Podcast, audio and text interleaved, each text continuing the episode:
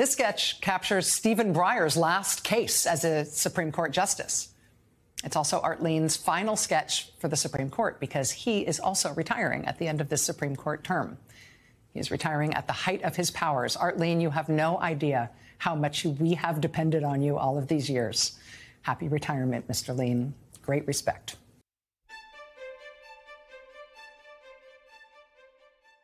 Por 45 años, Art Lean ha llegado a donde las cámaras no han podido, esbozando las Cortes Federales, la Corte Suprema de Estados Unidos, los tribunales de Guantánamo e incluso tres sesiones de impeachment del Senado estadounidense para Scottish Block y MSNBC. A lo largo de su trayectoria, ha podido ilustrar a las y los jueces más emblemáticos, y ha estado presente durante las audiencias de casos que han impactado las vidas de millones de personas en Estados Unidos. Es por eso que nos sentamos a platicar con él sobre su experiencia y su perspectiva sobre lo que representa ser bosquejos de la Corte. Abordamos la cuestión de si su trabajo es una forma de hacer periodismo y hasta qué punto sus bosquejos reflejan sus ideales políticos. También conversamos sobre la forma en la que el periodismo influye en las opiniones de las y los espectadores. Para esto, tuve el honor de compartir este episodio con tres personas que aportaron muchísimo a esta conversación. Mucho gusto, yo soy Mateo Mancilla Moya, soy el director editorial de la revista de divulgación jurídica Abogacía, la voz y la pluma de los juristas. Hola, soy David Urillegas, fotógrafo y coordinador de medios de la revista Abogacía. Hola, soy Santiago Ramos Miranda, estudiante de Derecho y mis intereses son Derecho Constitucional y Derechos Humanos. La transcripción en español de esta entrevista estará en el número de noviembre de 2022 de la revista Abogacía a quien agradezco el espacio para poder continuar compartiendo estas conversaciones. Sin más preámbulo, nuestra conversación con Art Lee.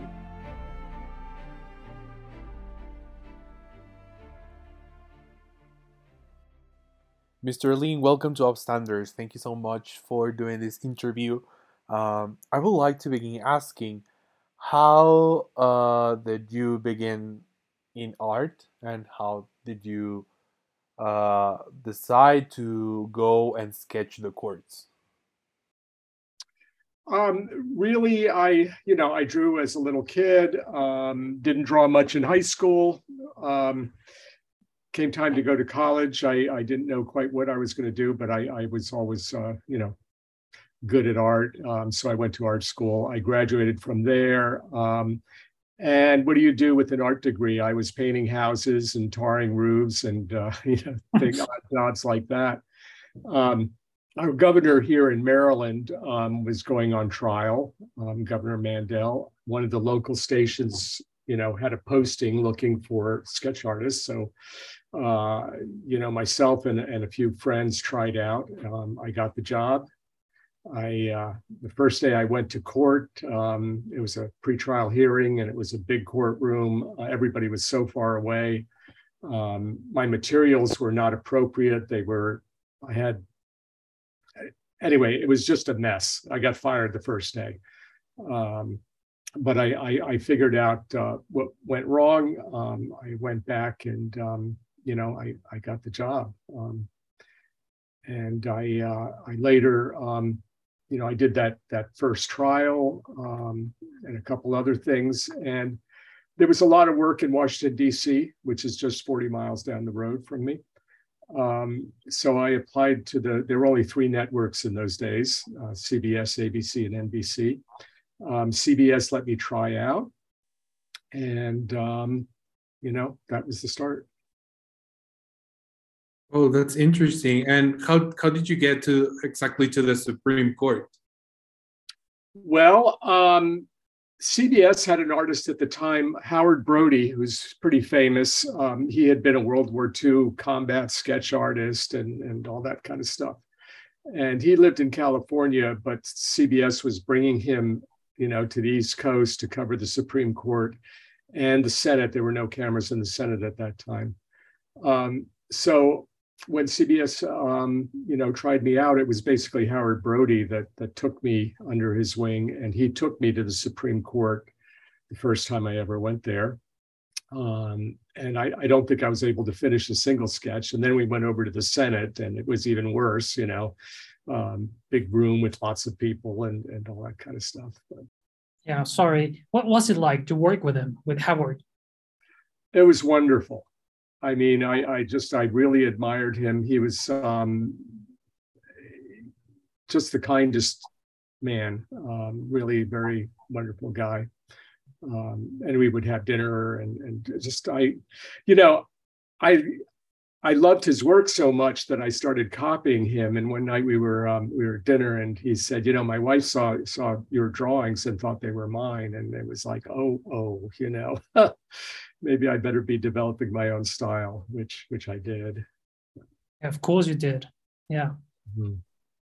Quite interesting. And uh, inside the Supreme Court, do you have a favorite justice to sketch? I mean, you were you were there. Uh, you have a long trajectory there uh, do you have any favorite justice to, to draw, to sketch? Well, I, you know, I really love Justice Breyer, um, not only because he had all this body language, you know, he had a lot of gestures, but the questions he asked tended to be these long, drawn out hypotheticals that were often humorous and um, also afforded a lot of time to sketch him, you know, during while he was asking this question. Um, right now, um, you know, one of my favorites has been um, Sotomayor. Um, she wears these bangles. She's she's kind of compact, um, and um, I just for some reason I find her very easy to draw. Um, some justices are are not easy to draw, but. Um, so, uh, for example, which one was was a, a more difficult? Well, and it's not just me. I think if you ask other artists, you get the same answer. The the, the all-time hardest, I think, was um, Justice O'Connor. Um,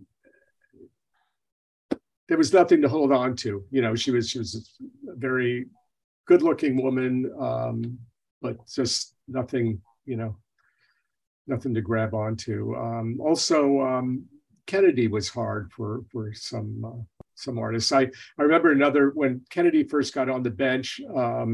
USA Today interviewed a, a, colleague of mine, another sketch artist, and um, he was actually quoted as saying that Kennedy had a vanilla face.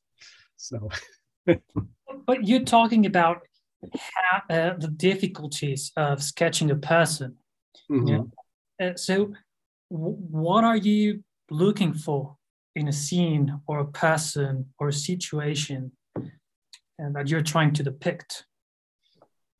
Um, well, in a person,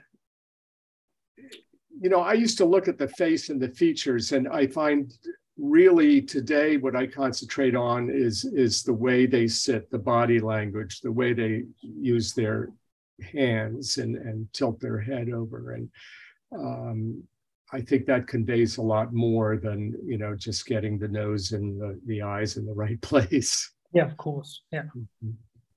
Is there any difficulty doing the sketches inside the court during the hearings? Because I've never been there, but I I can imagine it's a tense situation there. There are lawyers arguing, uh, the judges are doing questions, and it, and it's a very it could be a very tense moment. Is is there any difficulty of of sketching and portraying that in your in your paintings? Um, yeah, I finish all the sketches. I when I'm in the courtroom itself, arguments are usually an hour long. Sometimes they go over a bit. Um, I'm really, I bring a pencil and paper. Um, I don't add color till I get down to the press room. But um, yeah, everything is finished at during the day.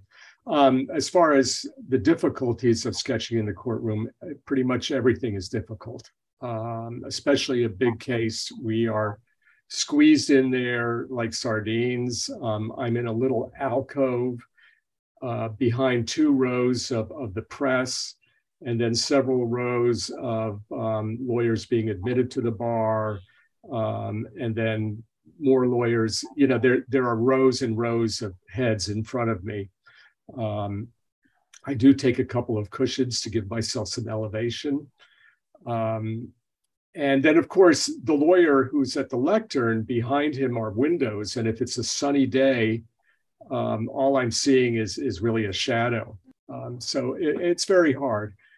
Um, that said, you know, for years, there were two alcoves we sit in. And the one that gave the best view of the lawyer, I sat there for years because I, my concentration was the lawyer arguing the case.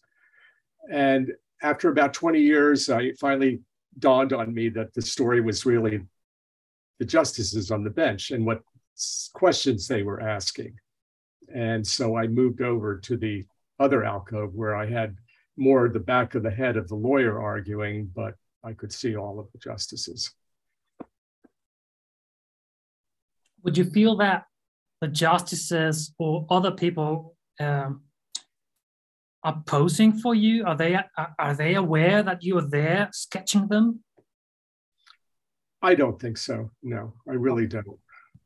Um, now, in a courtroom, in a regular trial courtroom, especially during a break, that's different. But at the Supreme Court, no, I don't think so. All right. Yeah. Do you get into the cases and research anything about justices, lawyers, or any actors before a hearing?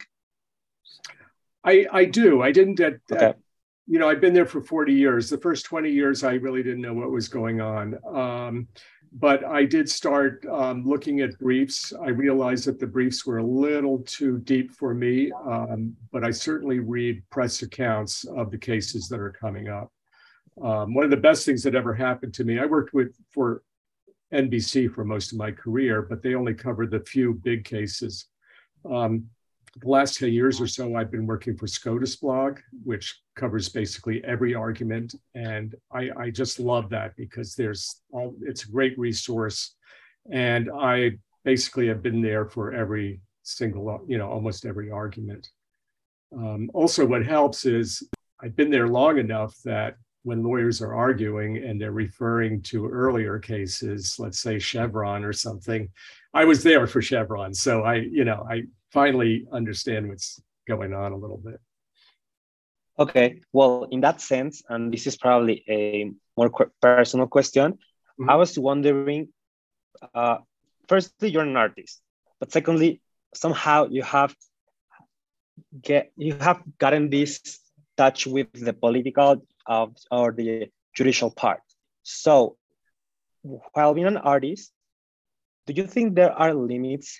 And if so, which are the limits for that boldness boldness like the of the of the freedom you have for doing illustrations. I don't know if, if you could get my point before an artist. Are there any limits for this liberty of speech mm-hmm. of drawing? And what is your perspective as an artist who has uh, worked in a public political part about okay. this freedom of speech? Yeah, um, that's a good question. I um, I'm more a reporter than an artist, um, and in that position, I do have limitations. I, I don't think that I can put in my personal. You know, I'm not an editorial cartoonist um, I'm not commenting on, on what I'm witnessing. I'm just trying to tell the story of what I'm witnessing in the most, um, I mean, it's never totally detached, obviously, because I'm in the middle of it, but um, I, um, I do need to, there needs to be a certain distance between what I'm, I'm covering, you know. I don't know if that answers your question, but I, I'm trying not to comment on, you know, I'm not trying, I'm trying not to insert my own opinion in what I'm doing. So in that sense, um, so you would say that you're not influencing political opinion among the American people? In my job, no. All right. Um, you know, I just retired, so maybe now I can do something a little different. But um, as far as um, you know, reporting, I don't think so. But you know, actually, that's that's not entirely true because um, Justice Thomas, for example, for many years he wasn't talking, and he would lean back in his chair and he would just look at the ceiling.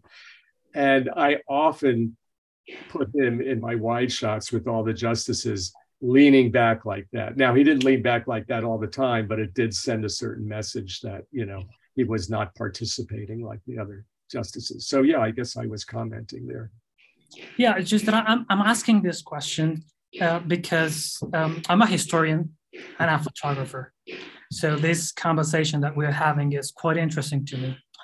Um, but I, I've read about political cartoonists in the late 19th century in the United States um, that, they, that they were often trying to pursue facts and truth and objectivity with them through their work that they, they, they were quite aware that they were informing the, the society you know, but they were also aware that they, their work could influence public opinion in such a way that they could even get presidents elected say mm uh, president cleveland for instance mm-hmm.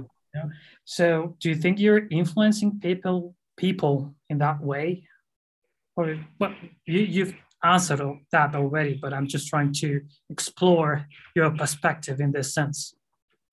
I would say that the artist has lost, I mean, I'm talking about a sketch artist, you know, a news artist. Um,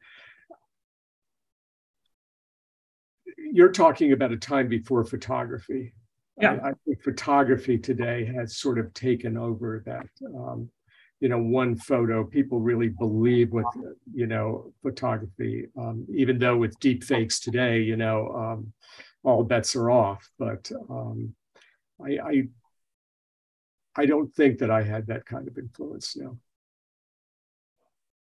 nevertheless everyone remembers your work everything everyone has seen your work well at least many people you know so that's yeah. amazing that's amazing it's amazing i'm, I'm i can't believe it uh, you know yeah. You haven't sketched only the, the Supreme Court, you have also sketched the Senate, and you have been in presence of historic moments such as impeachment trials. Um, could you talk us a little bit about that and how is it different from the courts? The impeachment trials?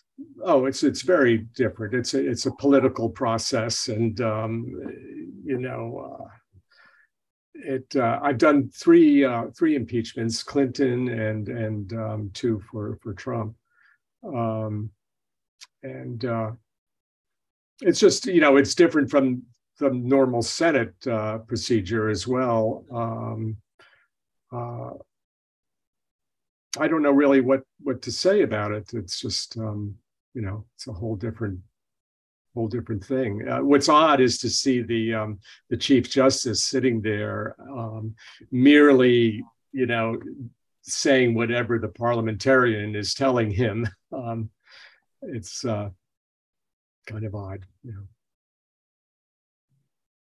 Yes. Well, finally, in the sense of what what, what David was saying uh, about the influence that the artists have, you answered about that he was talking about in, in another period, period of time.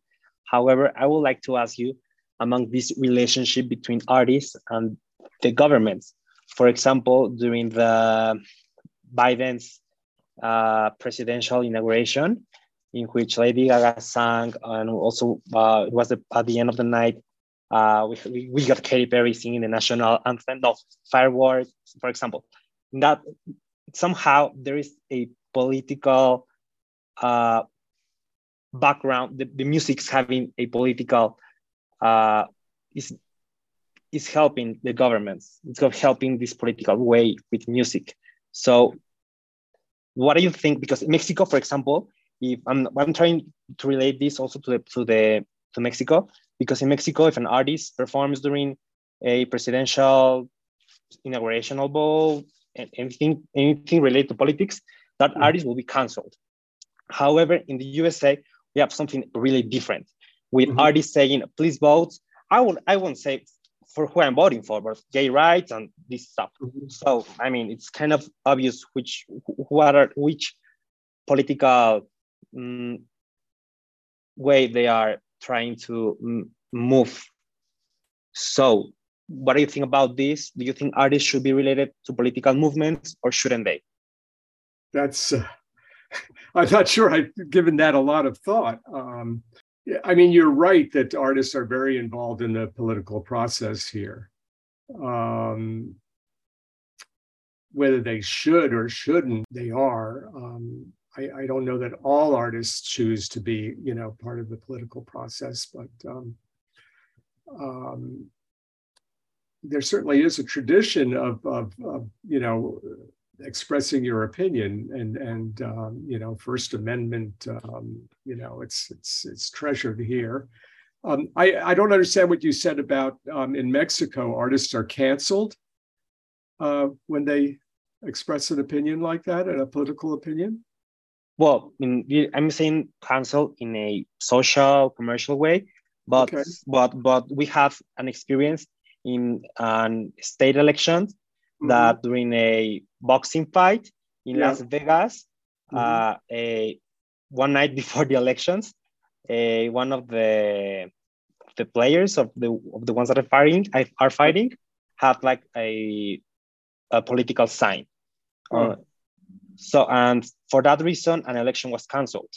Yeah. So, I mean, in Mexico, we take really serious this, this right. separation between artists and political and hmm. politics. Hmm. Hmm. I, I think here, um, well, let's go back to the courtroom. Certainly, in a courtroom, if you were wearing a pin or, or anything that expressed uh, a side, you would be told to take that off. Um, I do remember in the Supreme Court, um, a sketch artist coming in there with a CNN T-shirt, and he was told to turn it inside out. So, um, as far as um, I, I, don't know really how to answer that question. Um, what it is bringing to mind, the, the whole thing, um, though, is I did a banner. I do these banners for SCOTUS blogs. Um, or I used to anyway.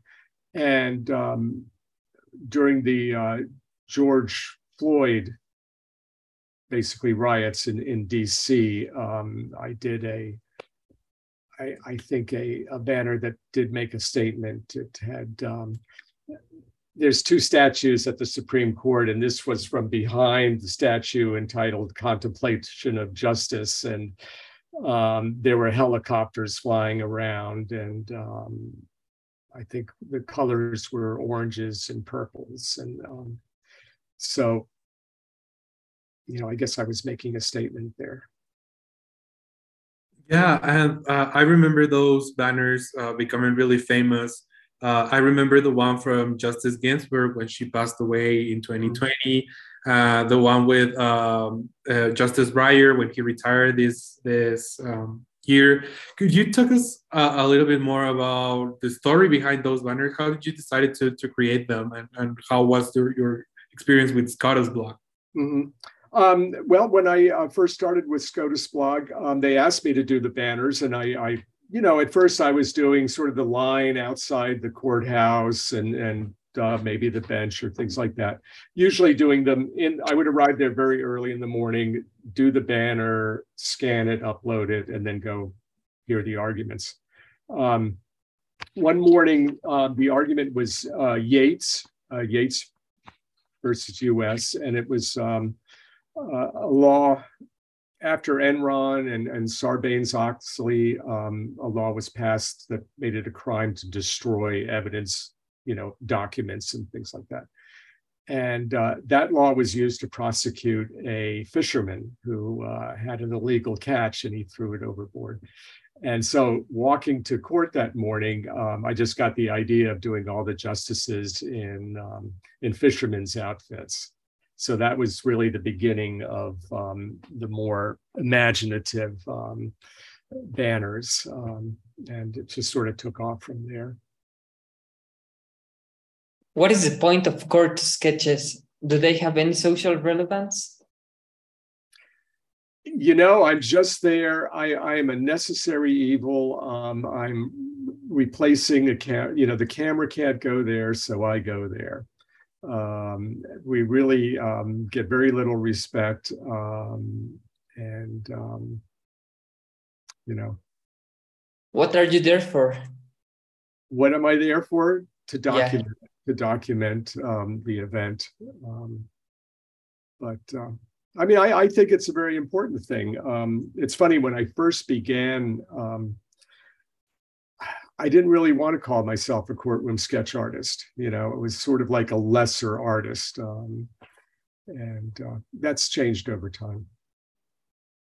Do you think uh, court sketching can have any impact on trials? Um, it might. I think it could. I don't think it should. Um, but yeah, I think it could. How could it have any impact on trials? Oh, um,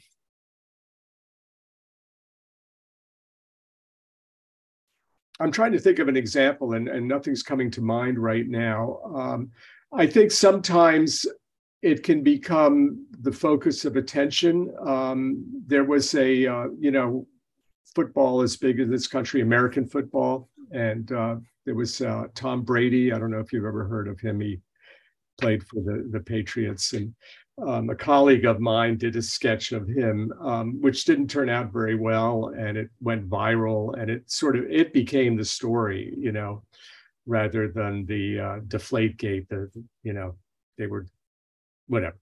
Um, I think sometimes the sketch artist can become the story, and and that um, that sort of. I, I want to go back to a question that was already asked, but I want uh, I want a little bit uh, more precise are there any rules imposed by the courts that court sketchers must follow in order to do their job? Oh, yeah.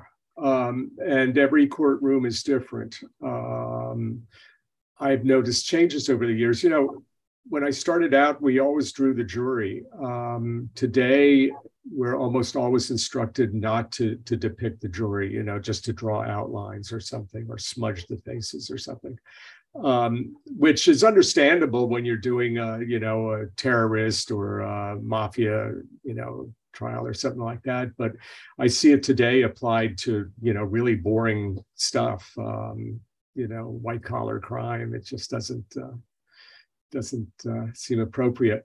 Um, also, you know, some courtrooms are more accommodating to the artists. Um, others really just make your life more difficult. Uh, you know, it really, it's very different wherever you go.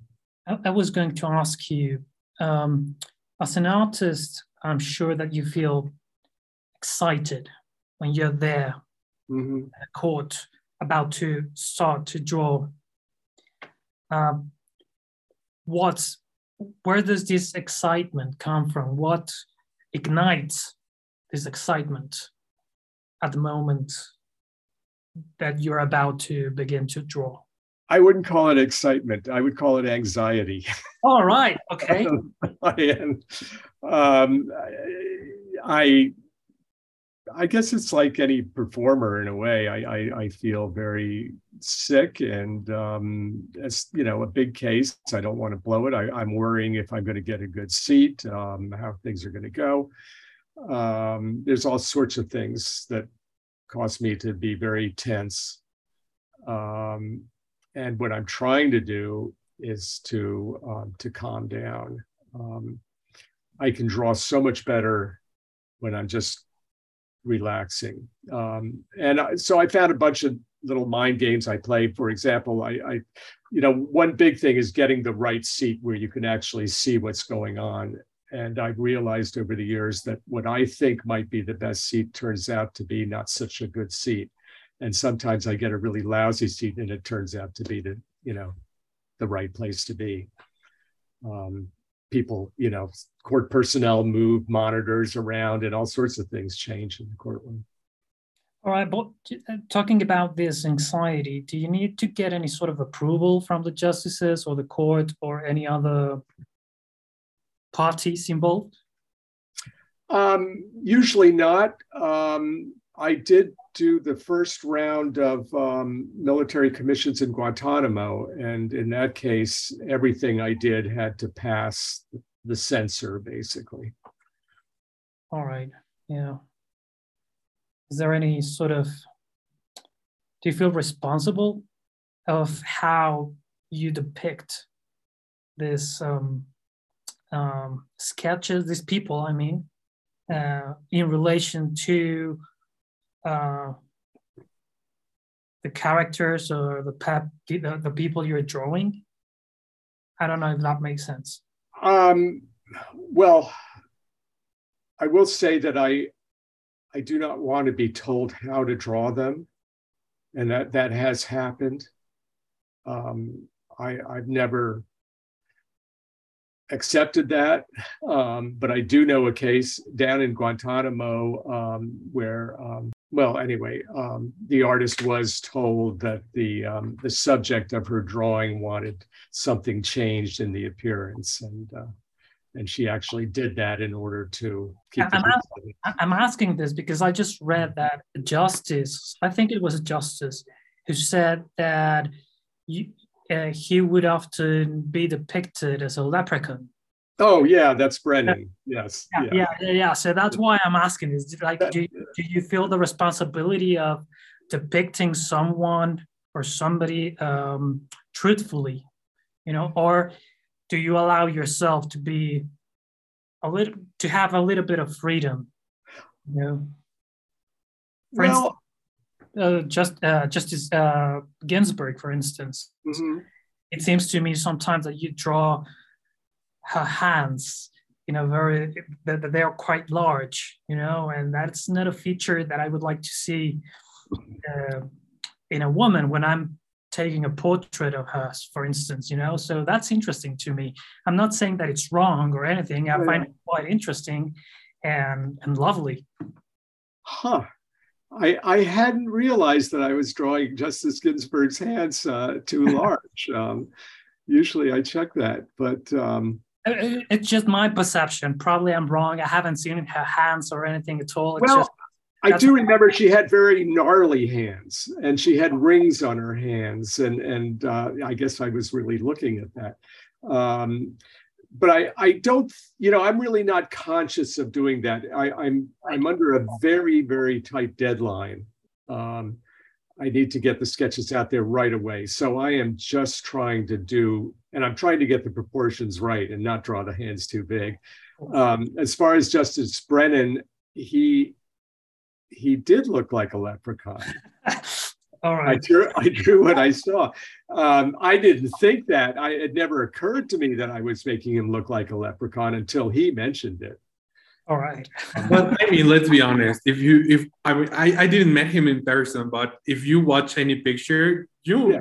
It, you just see it, it's a leprechaun. well, yeah, yeah, and he was very short. Um, when he was on the bench, we basically just saw the top part of his head. So yeah um, and he had very long ears. Um, I, you know, um, Justice um, O'Connor for a while was going through chemotherapy, and she was wearing a wig, and that was, you know, I could tell that she knew that we were staring at her, and um, and I think she did comment about that at some point that it was uncomfortable, and uh, and so it was uncomfortable for me too to to, to sketch that. And also, you wanted to make the wig look like a wig. And she's wearing a wig and she doesn't want it to look like a wig. And it's, you know. Mm-hmm. Yeah, a difficult thing. Mm-hmm. Well, um, just just to end this uh, very interesting conversation, I would like to ask you. You recently announced that you are uh, retiring. You retire this at the end of this term, and I would like to to ask you uh, if there's any lesson or experience that that, that changed your perspective on your work uh, during all these years in the in the Supreme Court? And uh, what are you? What would you like to do um, when when you retire? Um, yeah. I think that the one thing that I've learned over this time is to um, to relax, to let go, to not worry so much. Um, and um, to take chances, you know, to allow things to happen. Um, and, uh, you know, that kind of just comes with time. Um, you do something long enough, you get good at it, and you can sort of find your, your niche. Um, I, uh, I was not going to do any more drawing once I retired, um, but um, actually, I am taking on a different kind of assignment. Um, I'm uh, I'm going to be sketching um, infrastructure and construction, you know, with a hard hat and uh, and I, I've always liked sketching that when I see construction sites. I've, I've done sketches with the machinery and the workers and stuff like that. So um, I've actually been hired to do that. So we'll see. It's sort of an artist in residence program for a, uh, a developer. Sounds uh, interesting, but it also sounds very different from from your experience uh, in the in the Supreme Court. So yeah. well, I want something different. I'm I'm I'm oh. done with the Supreme Court. I'm done with being in court. Yeah. Great, great. Well, uh, Mr. Lien, thank you so much for for your time and, and for answering our questions.